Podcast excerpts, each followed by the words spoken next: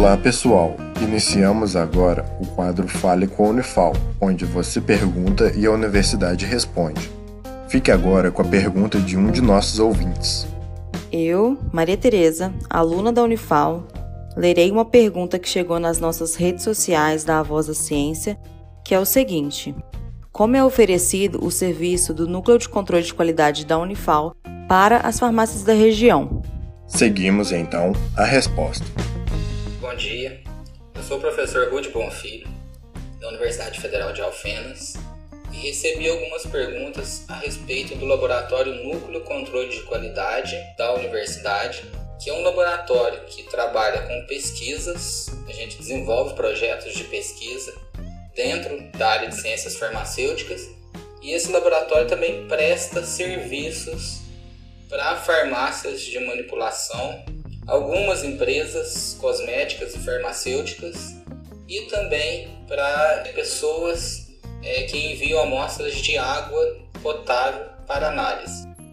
As da região elas enviam amostras para o nosso laboratório, o laboratório do qual eu faço parte.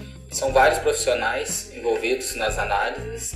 Então, é, as farmácias de manipulação elas fazem um contrato via FACEP, que é a fundação que administra os, os contratos, a parte financeira, e enviam amostras. Cabe ao nosso laboratório é, realizar análises nessas amostras. Que tipo de amostras que as farmácias de manipulação enviam?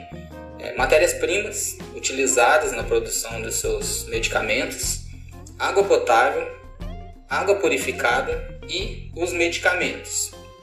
Eles enviam essas amostras mensalmente essas farmácias enviam essas amostras e o laboratório realiza todas as análises físico-químicas e microbiológicas exigidas pelas resoluções que tratam dos assuntos. Essas análises são realizadas de acordo com farmacopeias, que são é, livros especializados que trazem os métodos de análise é, para é, essas amostras. E o laboratório emite um certificado ou laudo atestando né, que essas amostras estão em conformidade ou não com todos os ensaios exigidos. Esse foi o Fale com a Unifal.